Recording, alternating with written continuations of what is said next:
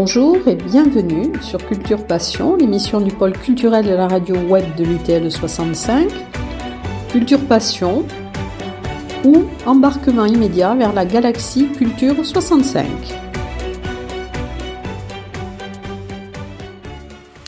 Alors bonjour Patrice Thibault, nous sommes venus donc aujourd'hui vous rencontrer avant la première représentation de, de Franito, donc il va avoir lieu ce soir au Théâtre des Nouveautés.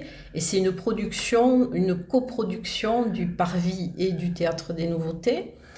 Alors avant de... Bon, vous avez beaucoup d'étiquettes, vous êtes acteur, auteur, metteur en scène, humoriste, mime, vous avez fait aussi du cinéma. Donc avant de parler de la pièce, est-ce que vous pourriez un petit peu nous parler de votre cursus? Ah, Alors mon cursus, moi je suis, je suis du sud-ouest. J'ai fait euh, mes premières armes au théâtre euh, à Bordeaux avec le Théâtre Job, qui est une compagnie qui existe toujours. Euh, je suis resté 7 ans là-bas, j'ai fait mes premières armes là-bas. J'ai pas fait d'école ni rien. Et puis après, je suis parti à Paris et très vite, euh, j'ai travaillé avec Michel Guigon, qui était une ancienne comédienne de Jérôme Deschamps. Après, j'ai travaillé avec euh, Christian Scaretti, qui était à la Comédie de Reims, après au TNP, à Villeurbanne. Je suis resté 7 ans avec lui. Et après, je suis allé avec Deschamps. Pendant 7 ans, donc j'ai fait des, des, cycles un peu de 7 ans, euh, euh, sans faire d'école ni de conservatoire. Et, euh, et, puis après Deschamps, j'ai fait de la télé dans l'émission de Stéphane Bern, 20h10 pétante, où là j'ai fait des, des, numéros de mime tous les soirs pendant deux ans. Et suite à ça, je me suis dit, tiens, mais ça serait bien que, euh, que je fasse mes propres spectacles. Et depuis 2008, je tourne mes, propres spectacles, euh, voilà, qui sont très différents, que je veux différents, parce que euh, j'aime pas faire deux fois la même chose. Donc ça a commencé avec Cocorico, qui fait le tour du monde depuis 12 ans, qui est un spectacle sans parole. Euh, sur la France et les Français. Et puis après, il y a eu euh, Jungle sur la famille. Après, il y a eu Fair Play sur le sport. Euh, il y a eu Franito sur le flamenco, il y a eu Welcome sur la mort, il y a eu euh, dernièrement Le Baron de Munchausen, j'ai fait une adaptation pour un, opéra, c'était une commande, donc j'ai écrit le livret en alexandrin, euh, j'ai joué, j'ai mis en scène. et là, je prépare ma prochaine création qui s'appelle Coyote sur, sur les Amérindiens. Voilà. mais bon, je euh, ouais, j'ai commencé tout jeune, j'ai commencé à 20 ans, j'étais, euh, j'étais professionnel à 20 ans au théâtre et euh, en me disant que ça allait s'arrêter un jour, et puis finalement je suis toujours là et puis ça continue. Et je me, voilà, je me fais un devoir de, devoir, c'est ce qui me plaît aussi, mais de, de, faire des spectacles tout public pour que les gens viennent en famille. donc ça va de on a eu des enfants de 2 ans, de 4 ans, enfin en général, voilà, c'est de 6 ans à, 120 ans, parce que maintenant on vit plus vieux. Mais euh, voilà, moi j'étais très influencé euh, euh, par mes grands-parents, mes grands-pères, un qui était français qui, qui était plutôt axé sur Fernand Reynaud, Louis de Funès, Louis de Funès et tout ça, et puis l'autre qui, était, qui m'a fait découvrir les grands burlesques américains, Keaton, Tati, euh, Tati c'est un français, mais euh, Keaton, euh, Chaplin évidemment, euh, W.C. Field, euh, voilà. Donc j'étais, parce que mes parents ont divorcé très tôt et j'ai été élevé par mes grands-parents, donc j'ai eu une... les gens de ma génération ont plutôt baigné dans les, dans, le, dans, les cafés de la gare, Coluche, tout ça, alors que moi j'avais, j'ai baigné dans les, dans les burlesques américains du début du siècle, du XXe siècle. Donc c'est ce qui m'a influencé beaucoup. Euh, et dans mon travail, c'est pour ça qu'il y a beaucoup de corporels, euh, de mimes, euh, de jeux, et ça parle ou pas, ça dépend des spectacles. Voilà.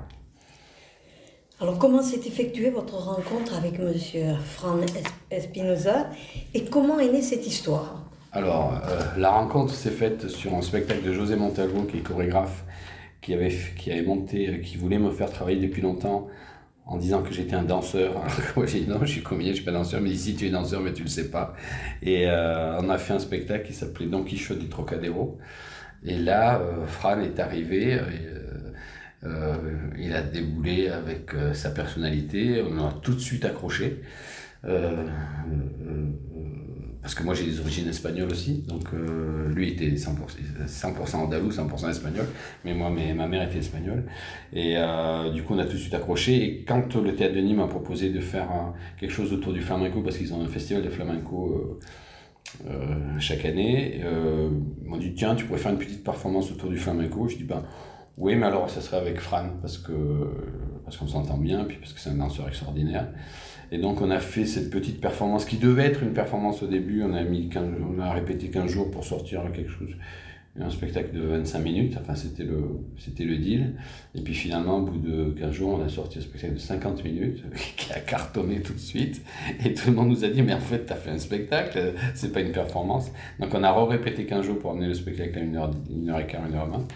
Et, euh, et voilà, mais c'était d'abord, voilà, c'est d'abord une belle rencontre avec Fran, qui euh, qui est pour moi, enfin tout ce que j'aime au théâtre, c'est-à-dire que c'est vrai que quand on le croise dans la rue, on pourrait s'imaginer, euh, on pourrait jamais s'imaginer qu'il bouge et qu'il danse comme ça. Un petit bonhomme, un peu, moi j'appelle c'est un botéro vivant. Il y, a, quelque chose de botéro, mais quand je dis ça, c'est pas péjoratif. Il y a une poésie qui se dégage de lui, de son corps et de sa façon de danser. Et, euh, et puis c'est quelqu'un qui a beaucoup d'humour et qui, qui m'a suivi dans tous les délires et dans toutes les bêtises que j'ai proposées. Donc on a beaucoup ri sur tout ça et moi je pars du principe que si nous on s'amuse, le public s'amusera. Voilà. Voilà, donc j'allais vous dire, euh, vous l'avez un petit peu dit, vous avez dit il y a quelque temps, j'ai vite compris que faire rire rassemblait tout le monde. Et donc, est-ce que pour cela, est-ce pour cela que vous avez privilégié, que vous privilégiez toujours le burlesque? Euh, ben en fait, petit, j'étais, euh, j'ai beaucoup souffert du divorce de mes parents. Et euh, je pense comme tous les, tous les artistes, on a tous des failles. Et je pense que j'ai eu besoin petit de... c'est un bien grand mot, mais j'ai eu besoin d'amour. J'ai eu besoin de sentir que j'étais quand même aimé, que malgré le divorce de mes parents, que qu'il y avait toujours des gens qui m'aimaient. Et j'ai trouvé que très vite, qu'en faisant rire, ben, euh, j'ai trouvé que c'est voilà, de l'amour qu'on vous renvoie. Et puis, euh, et puis j'ai fait rire les profs, j'ai fait rire les copains, j'ai fait rire euh, la famille. et c'était une façon pour moi de, oui, de, de, soulager de, ce, de, cette tristesse du divorce. Et puis, et puis c'est oui, c'est rassembleur. Alors évidemment, c'est pas que du rire. C'est ce que je cherche d'abord, c'est l'émotion. Donc, euh, et surtout, j'essaye inconsciemment, de, j'ai compris ça bien plus tard, de retrouver les, émotions que j'avais en regardant des, films avec mes, grands-parents, euh, de Chaplin par exemple, ou de Jacques Tati, où on riait ensemble. Et je me disais, petit, j'avais déjà cette conscience-là de me dire, tiens, j'ai 7 ans, il a 70 ans, et on rit aux mêmes bêtises. Et je trouvais ça formidable qu'on rit ensemble. Et, euh, voilà, je fais en sorte dans mon travail que les gens rient ensemble, toutes générations confondues. Donc euh, oui, après, euh, ça m'est arrivé de faire des tragédies avec des metteurs en scène différents et tout ça. Et où je m'en suis très bien sorti, les gens me disent ah, c'est génial de te voir là-dedans. Mais bon, c'est, c'est pas ce qui m'amuse le plus. Moi j'aime faire rire, je crois que voilà. Et puis euh, les rires, moi ce qui me touche le plus dans les spectacles, c'est quand j'entends des rires d'enfants. C'est, ça me, des fois on commence, on rentre sur scène en disant bon, on est fatigué parce qu'on n'arrête pas de tourner, et puis tout d'un coup il y a un rire d'enfant qui sort dans ce où, et là, vous êtes boosté. Euh, euh, voilà, non, c'est, c'est, super agréable. Alors, ce sont des spectacles très physiques quand même. Et alors comment avez-vous travaillé la gestuelle, le rythme, parce que dans vos spectacles, il y a la musique hein, joue un rôle prépondérant. Toujours, toujours. Euh, ben, je pense que ça vient encore une fois de, des films de Chaplin. À l'époque, on regardait Histoire sans parole. Ta, ta, ta, ta, ta, Et il y avait toujours de la musique. Et je pense que la musique porte, euh, porte le rythme parce que dans l'humour, c'est d'abord une histoire de timing. Et euh, le timing, ben, c'est de la musique en fait. Donc, quand, quand il y a de la musique, ça m'inspire. Et euh, je travaille souvent avec un musicien qui s'appelle Philippe Léniac, qui est sur beaucoup de mes spectacles. Et mes mimes l'inspirent aussi musicalement. Donc en fait, c'est une inspiration mutuelle. Et euh, ça porte, ça donne du rythme. Euh, et puis c'est toujours de la musique de haut niveau quand même. Hein. Là, vous allez voir, il y a un super guitariste, Cédric Dio, il est magnifique. Philippe Léniac, qui fait du piano, trompette, c'est un multi-instrumentiste, c'est génial aussi. Il crée toujours, c'est toujours des musiques originales dans mes spectacles. Donc oui, je suis porté par la musique en fait. J'ai besoin de ça pour, euh, pour m'exprimer en fait. C'est là où je m'exprime le mieux, c'est en musique. Après c'est physique, oui, mais ça c'est physique parce que toujours euh, pareil, euh, influencé par tout ce que j'ai vu les, corporellement chez les grands acteurs. Et c'est mon truc, j'ai toujours été physique. Alors maintenant avec l'âge, ça, ça l'est un peu moins, mais je trouve d'autres biais plus dans l'émotion, on va creuser plus dans En fait, c'est un travail de, toute une vie parce que ça me fait penser à ces, clowns des fois. Qui, il y avait Grock, je sais, qui était très connu, qui, à la fin de sa vie faisait un numéro de chaise, il faisait presque rien et c'était aussi drôle qu'une performance physique euh, à fond la caisse. Donc euh, on, est pur, on est pur, on est pur. Euh, sur, pour raconter une histoire, je faisais peut-être 10 gestes il y a 10 ans, maintenant j'en fais plus que 3 et ça marche autant sinon mieux parce qu'on est un peu plus dans l'émotion et moins dans la performance. Donc voilà, c'est le travail de tous les jours et de l'expérience. Alors moi j'allais vous demander, puisque vous étiez, en étant plus jeune, fan de rockabilly, comment passe-t-on du rockabilly au flamenco? Alors, c'est marrant que vous dites ça parce que je suis allé au resto euh, à midi là et il y avait une bouteille Festival de Rockabilly Tarbes. Je savais pas qu'il y avait un festival de Rockabilly. Donc, je serais venu. ah oui, non, mais j'étais fan. Bah, le Rockabilly parce que. Euh, alors d'abord j'ai été ska avant d'être rockabilly, fan de Madness et tout ça. Et puis après rockabilly parce que je trouvais qu'il y avait une énergie. Moi j'aime bien les choses assez positives, assez gaies. Et le rockabilly, j'ai retrouvé ça quand j'étais jeune. J'avais, c'était la seule musique qui me permettait de m'exprimer en dansant dans les booms et dans les soirées à fond la caisse sans retenue. Euh, et puis j'avais un jeu de jambes assez, assez incroyable que je n'ai plus malheureusement. Mais j'ai gagné des concours de rock et tout ça. Et donc j'étais fan de ça. Mais je, je pense que c'est lié parce que c'est, lié encore une fois au rythme. Et puis, euh, et puis voilà, parce que c'était. Et puis c'est se danser à deux. Je trouve que c'est dommage qu'on perde des danses qui se dansent à deux. Euh, enfin, ça pouvait se danser tout seul ou à deux d'ailleurs, mais j'aime bien danser avec quelqu'un.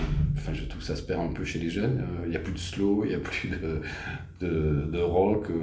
ça paraît ringard, mais il y a un contact dans le regard, des fois en dansant, de se regarder, de sentir, de, de, deviner ce que l'autre va faire, va vous entraîner comme mouvement. Je trouve qu'il y a un partage en fait. Et c'est vrai que c'est un mot qui me tient beaucoup à cœur aussi, le partage. D'ailleurs, je commence mon dernier spectacle Welcome avec ça. Vous êtes, euh, en disant public, vous êtes venu partager quelque chose avec vous. je trouve que ça se perd un peu. Il faut pas, avec tous nos jeunes, euh, j'ai deux, deux grands-fils et je vois qu'ils sont toujours aussi comme tous leurs potes sur, leur, sur les portables, sur les, sur les écrans. Il y a, je trouve qu'il y a moins de partage. Euh, voilà. Partager, ça peut être partager du silence aussi. Ça peut être être bien avec quelqu'un et puis boire un café et puis rien se dire, mais être là et, profiter. Oui, oui. Être présent. Être présent. Alors comment peut-on associer par exemple le flamenco qui est un art prestigieux mais plutôt tragique avec des émotions plutôt douloureuses et le burlesque euh, sans porter atteinte à l'un ou à l'autre Alors ça c'était ma grande peur au début. Je me suis dit bon moi je suis plutôt dans le burlesque, dans le comique comment rendre hommage au flamenco sans s'en moquer. Oui. Tout le monde m'a dit, euh, quand j'ai commencé à toucher à ça, oulala, là là là, méfie-toi, parce que les flamencos, les gitans, ils ont, ils ont de, beaucoup d'humour, mais pas sur leur art. et, puis, euh, et puis, en fait, euh, ça s'est fait tout seul, en répétant. Et Fran, qui, était, qui est un grand danseur de flamenco, on m'a dit, bah, tu sais ce que tu veux faire dans ton idée de faire du flamenco, sortir d'une façon burlesque le flamenco, tout en lui rendant hommage, c'est ce que moi je rêve toujours de faire et que j'ai jamais réussi. Donc euh, euh, je suis curieux de voir comment tu vas t'en dépatouiller. Et en fait, le, bah, euh, le, le, truc, c'est que c'est l'histoire d'une mère qui, qui a horreur du flamenco, que je joue, et un fils prodige qui, qui, est né pour ça, qui a ça dans le sang. On peut imaginer que son père était guitariste ou, ou danseur ou chanteur de flamenco, puis qu'il a fait un enfant à sa mère et qu'il est vite parti, reparti sur les routes, et que lui, il a hérité de ces gènes-là, mais que la mère, elle supporte pas elle, ce qu'il a fait rêver, c'est le Titanic. et euh, et euh, du coup, je me moque pas du flamenco, je me, c'est, puisque j'assiste à la naissance de cette passion chez mon fils, où je ne peux pas intervenir, où c'est plus fort que lui, et j'ai beau le essayer de brimer, essayer de le, de le, mettre dans une case que je voudrais, euh, en fait ça déborde et, euh, et à la fin je l'accepte. Et euh, bah, c'est aussi un peu l'histoire de tous ces enfants qui, qui, ont, qui ont une passion depuis tout petit et on ne peut pas les arrêter. Quoi. Donc voilà, donc ça, ça s'est fait assez facilement sur des scènes de la vie quotidienne, dans une petite cuisine andalouse. Et on a beaucoup parlé de nos histoires communes avant de faire le spectacle. Euh, lui, il a perdu son père très jeune. Moi, mon père est parti parce que ma mère a, divorcé. Donc, on a tous les deux été élevés par des mères espagnoles et une grand-mère espagnole aussi. Et donc, il y a plein de, de, référence à, ce qu'on a vécu petit avec ça. On a tous les deux, par exemple, été lavés dans des bassines hein, parce qu'il n'y avait pas de salle de bain, parce qu'on était une famille assez très modeste. Et on a connu la bassine petit avec la mer qui, frottait un peu trop, euh, qui faisait mal, euh, l'eau froide un peu sur la tête, euh, voilà. Donc on est parti, oui, de choses qui nous a, de, de souvenirs d'enfance aussi. Oui, justement, moi j'allais vous parler, enfin vous demander de parler de la pièce du thème, donc vous l'avez abordé. Mais est-ce que justement, lorsqu'on parle, lorsqu'on a un personnage qui est un homme enfant, est-ce qu'il faut avoir gardé une âme d'enfant pour pouvoir euh, faire ce genre de scénario?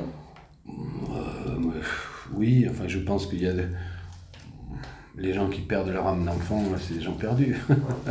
Euh, je pense qu'on reste plus ou moins enfant toute, toute notre vie. enfin, en tout cas, c'est ce qui, c'est les effets c'est ce qui se passe dans notre enfance qui, conditionne euh, notre vie future, je pense. Euh, les drames comme les joies. Donc, euh, ouais, moi j'ai eu, j'ai eu pas mal de drames et donc c'est ce qui m'a, c'est peut-être ce qui m'a rendu aussi sensible aussi.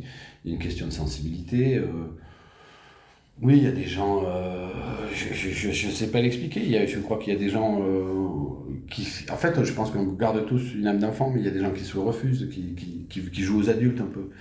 Euh, alors qu'on n'a pas à être adulte ou on n'a pas à rester enfant, on est ce qu'on est. Euh, il ne faut pas avoir peur de sa, sensibilité, parce qu'en fait, avoir une âme d'enfant, c'est être plus sensible que d'autres, peut-être. Mais euh, oui, oui, ben, nous, en tout cas, quand on répète et quand on travaille, moi, je travaille comme, comme, un, comme un enfant dans une cour de récré, quoi. Je dis, tiens, on pourrait faire ça. Ça n'a aucun rapport avec la choucroute, mais ça me fait rire en faisant-le. Hein, vous allez voir dans le spectacle, il y a un morceau de, qui presque est le morceau d'anthologie du spectacle, enfin, au point de vue burlesque, sur le Titanic. Et ça, au début, j'avais fait ça en répétition pour déconner, pour rigoler. Et puis, euh, mon commettant en scène qui me dit bah, Pourquoi on le ferait pas? Je dis oh, bah non, c'est pour déconner. Puis on l'a tenté un soir et ça a été un carton plein.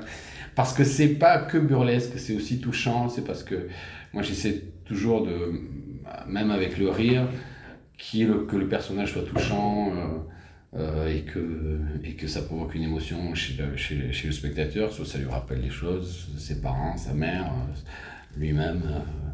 Et voilà, c'est un peu nos petits travers mis en exergue qu'on donne à voir, quoi, et que tout le monde se reconnaît. Mm. Alors j'ai vu qu'en 2021-2022, vous jouez en alternance pratiquement toutes vos, toutes vos créations. Bah, toujours, parce qu'en fait, à partir du moment où j'ai fait un premier spectacle au Corico qui fait le tour du monde, là, en fait, j'ai jamais, j'ai un espèce de répertoire, je refuse d'arrêter de, jouer un spectacle. Donc si c'est acheté, euh, je le joue. Donc là, on joue euh, simultanément euh, Cocorico, Fair Play, Franito, Welcome, Le Baron de Munchausen, ah, le prochain. Jungle, on l'a arrêté. parce que c'était la comédienne était partie, puis c'était compliqué à reprendre. Euh, et puis j'ai un autre spectacle que je tourne en tant que comédien, et donc ça fait sept spectacles différents que je tourne. Mais c'est génial parce que chacun, chacun nourrit l'autre. Donc des fois, on, on, a beau connaître un spectacle par cœur, euh, le fait de jouer autre chose, quand on revient pour jouer ce même spectacle, on y apporte des nouvelles choses. Euh, voilà. C'est pas de tout repos, et puis surtout c'est des voyages maintenant avec l'expérience, ça, commence à, tirer un peu, à faire 6 heures de train, jouer, repartir, faire 6 heures. Voilà. Alors moi j'avais une suggestion à vous proposer parce que je trouve que vous mêlez très très bien le tragique et le burlesque. Alors il y a une pièce classique qui s'appelle Le Phèdre qui est tragique à mort, tout le monde meurt. Vous pourriez pas, pour la faire aimer aux jeunes qui. C'est incroyable ce que vous dites. L'associat du burlesque. c'est incroyable ce que vous dites. Ah bon C'est un projet que j'ai. C'est pas vrai. Alors, je... Vous êtes la première personne qui me dit ça, et je dis c'est quand même incroyable. Ah, en fait, je voudrais l'appeler Phèdre avec un F. Ah oui Et en fait, l'histoire, je ne faudrait pas, pas trop que j'en dise, parce que je voudrais pas me faire piquer l'idée, mais c'est monter une tragédie, vraiment comme une tragédie, mais que tout foire ne serait-ce que déjà une erreur d'impression à l'affiche avec un F, que tout foire et que ça devienne tragique pour les comédiens, euh, que, que, cette pièce classique qu'ils ont montée dans les règles de l'art foire. Donc il y a des trous, il y a des décors qui tombent, il y a des, des costumes, euh, l'autre oublié, il a regardé ses baskets, et que ça, que ça devienne une tragédie comique, mais qu'on entende assez bien le texte. Ah. Ah oui, parce que franchement, vous la feriez aimer, parce que franchement, il n'y a pas grand monde hein, qui s'accroche à faire. Non, non. Mais ouais, c'est un sacré boulot, mais ouais, c'est une idée que j'ai derrière la tête. Ah ben voilà, mais écoutez. C'est marrant, je vous disais, c'est Ouais. C'est bien. Et alors, comment passe-t-on de, de, des chiens à ce que vous faites maintenant? Alors les déchets, moi j'ai bon, d'abord, comme je vous ai dit, travaillé dans plein de compagnies. Et quand je suis arrivé chez Deschamps, euh, j'avais j'avais euh, j'avais eu cette expérience-là avec Michel Guigon aussi, qui était une ancienne de chez Deschamps. Donc j'avais commencé à travailler comme ça, c'est-à-dire que je suis arrivé devant des gens qui me disaient, vas-y, fais ce que tu veux. Et ça, j'avais jamais eu ça au théâtre. Jusqu'à maintenant, on me disait, voilà, il y a un texte, tu le suis, tu fais ça. Ouais, tu peux faire une impro. Oui, tu vas, oui, c'est drôle, mais on va pas faire ça. Alors que Deschamps, c'était tout, le contraire. Je disais, ouais, non, mais là, j'ai fait ça pour rigoler. Ah non, mais c'est ça qui m'intéresse, justement. C'est pas le reste. C'est quand tu crois que c'est pas bien que c'est ça qui m'intéresse. Et en fait, j'ai eu carte blanche totale avec eux, euh, où je pouvais tout tenter, tout essayer, des choses qui n'avaient aucun rapport à ce qu'on voulait raconter. Vas-y, vas-y, vas-y, vas-y, fais-le, fais-le. Et euh, je suis resté sept ans avec eux, et donc ça m'a appris, en fait, à avoir confiance en moi, en fait, plutôt en mes idées euh, de jeu tout ce que je dis, j'avais mis de côté en me disant oui, bon, ça c'est moi, je fais ça pour déconner, mais les metteurs en scène ne voudront jamais que je fasse ça sur un plateau. Et bien lui, il me disait au contraire, si, fais-le. Euh, j'étais très surpris de me dire ah bon, mais c'est ça, ça plaît. Ça... Oui, c'est ça qui m'intéresse, c'est ce que je veux. Vas-y, lâche-toi, lâche les chevaux. Donc, et sorti de là, bah, c'est là où j'ai fait de la télé. Euh, j'ai écrit 70 numéros de mime. Et après, je me suis dit, mais en fait, oui, je pourrais écrire, je pourrais faire mes propres trucs ça m'avait euh, rassuré. Donc j'ai fait mon premier spectacle à moi, 44 ans quand même. Mais c'est peut-être pas mal aussi parce que j'ai été fort de, de l'expérience passée. Donc euh, mm. euh, voilà, c'est des chances, ça a été un peu un tremplin pour moi. Et puis ça m'a ouvert beaucoup de portes aussi parce que tout d'un coup, tout le théâtre public en France m'a découvert. Puis on a beaucoup tourné. Donc oui, c'était une belle expérience en tout cas de, de, me conforter dans, dans, ce que je croyais euh, être bien sur un plateau. Moi, je me souviens d'un sketch, alors euh, c'était, je crois, avec Stéphane Bern, le canari. Oh, moi, je l'ai vu. C'est extraordinaire. Franchement, le canari, c'est. Le canari, En plus, vous aviez une chemise jaune canari. c'est parti d'un truc, ça, c'était ma grand-mère qui m'avait offert à, à, 22 ans, ma première une caméra pour, filmer. Enfin, je m'étais filmé chez moi en train de faire le, la perruche parce que j'avais des j'avais appelé ça le canari, mais j'ai eu des oiseaux pas mal. J'ai élevé des oiseaux, donc je les ai beaucoup observés. j'avais fait ça chez moi avec un manche à balai, puis après j'avais Michel Guigon avait fait faire ça dans mes cabarets et tout ça. Et oui, oui, oui. Ah, c'est excellent, franchement. Il était très bon. Alors là, vous avez abordé un petit peu le projet donc, que vous avez, mais est-ce qu'il y a d'autres projets qui sont en cours de réalisation après Franito Parce que Franito, c'est en 2016. Eh ben, après Franito, il y a eu Welcome euh, sur la mort avec Olivier Saladin, un ancien des, des, des, chiens aussi. On est six sur scène, c'est un spectacle très onirique qui mêle, euh, qui mêle danse, musique, théâtre, euh, danse contemporaine, flamenco, danse classique. voilà, c'est un spectacle, je suis assez content, c'est très beau je trouve, et drôle aussi, mais voilà, sur la mort. Euh, ça, c'est un spectacle que j'ai fait suite à des décès dans ma famille qui m'ont un peu perturbé, euh, de gens qui sont partis trop tôt, trop jeunes et trop vite.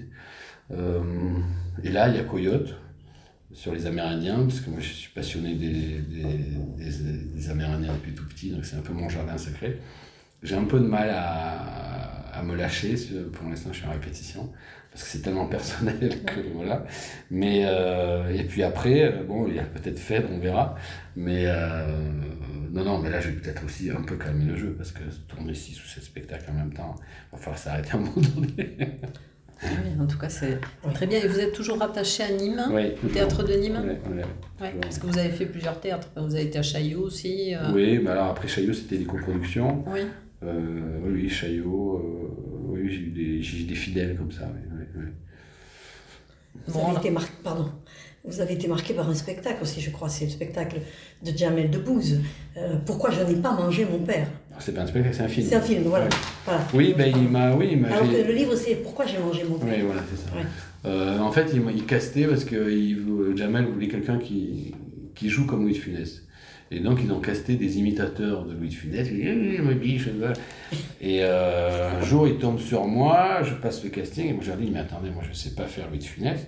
je ne suis pas un imitateur de Louis de Funès. Par contre, tout le monde me dit que dans mon jeu, dans ma façon de jouer, ça fait penser beaucoup à Louis de Funès. Bon, on essaye.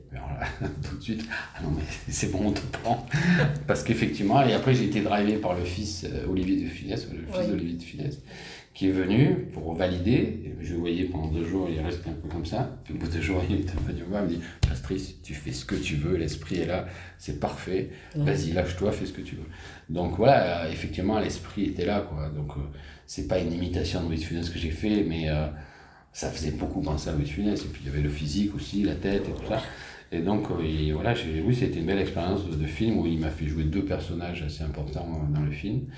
Et puis, euh, et puis donc il s'est servi de ma corporalité pour après redessiner euh, par rapport à mes propositions corporelles, de faire du dessin animé. Alors, si vous voulez donner envie aux spectateurs de venir vous voir aujourd'hui et demain au Théâtre des Nouveautés, qu'est-ce que vous allez leur, leur dire bah, je leur dirai ce que disent les gens en sortant, que, ça fait du bien, qu'ils me remercient, qu'il y a des gens qui pleurent, euh, parce qu'il y a des, surtout dans les communautés espagnoles, ça leur rappelle beaucoup de souvenirs, ça leur rappelle leur enfance, euh, puis ce rapport à la maman qui est toute façon universelle. Euh, j'avais une grand-mère qui vous engueulait, c'est ce qu'il y a dans le spectacle, qui allait vous mettre une gifle et au dernier moment vous embrasser parce que c'était plus fort qu'elle. Et euh, non, mais je, crois que et puis venir rire avec euh, ses enfants, ses petits enfants, euh, c'est toujours magique et pas, je crois que ça, ça pas tous les jours parce qu'il y a des spectacles enfants, il y a des dessins animés, mais partager quand même un spectacle où on rit en même temps, où on rit de voir son enfant rire, où l'enfant rit de vous voir rire. Souvent, on, voit des, des, des, gamins pendant la pièce on nous raconte les gens qui sont dans la salle parce que nous on voit pas bien, mais qui regardent leurs parents rire et qui, comme si c'était la première fois qu'ils les voyaient rire comme ça. Un truc d'admiration, c'est-à-dire ils se lâchent quoi. Euh, et puis euh, il y, a une dame qui nous avait dit un jour, en fait, euh, j'ai ri comme j'avais pas ri depuis 40 ans. En fait, au, au, son de mon rire, j'ai reconnu mon rire de quand j'étais petite. Ah ça c'est génial. C'est alors après Tarbes, vous partez où là? Et vous jouez aussi Franito Non, après je enchaîne sur Cocorico, à la Trinité-sur-Mer. Et puis après on enchaîne à les débuts de répétition pour le prochain spectacle. Du... On commence le 14 février et là ça sort le 8 mars. Voilà. Et puis après on reprend la tournée avec tous les autres spectacles. Euh, c'est la vie de, de, de, bohémien, je veux dire, en tout cas de, de nomade. Eh oui, oui. En tout cas, merci Patrice Thibault merci, d'avoir consacré ce temps. Et puis, on vous verra, nous serons là ce soir. On va être ce soir. Ah, oui. Voilà. Ah oui, on va rire, à gorge déployée. merci beaucoup. Merci.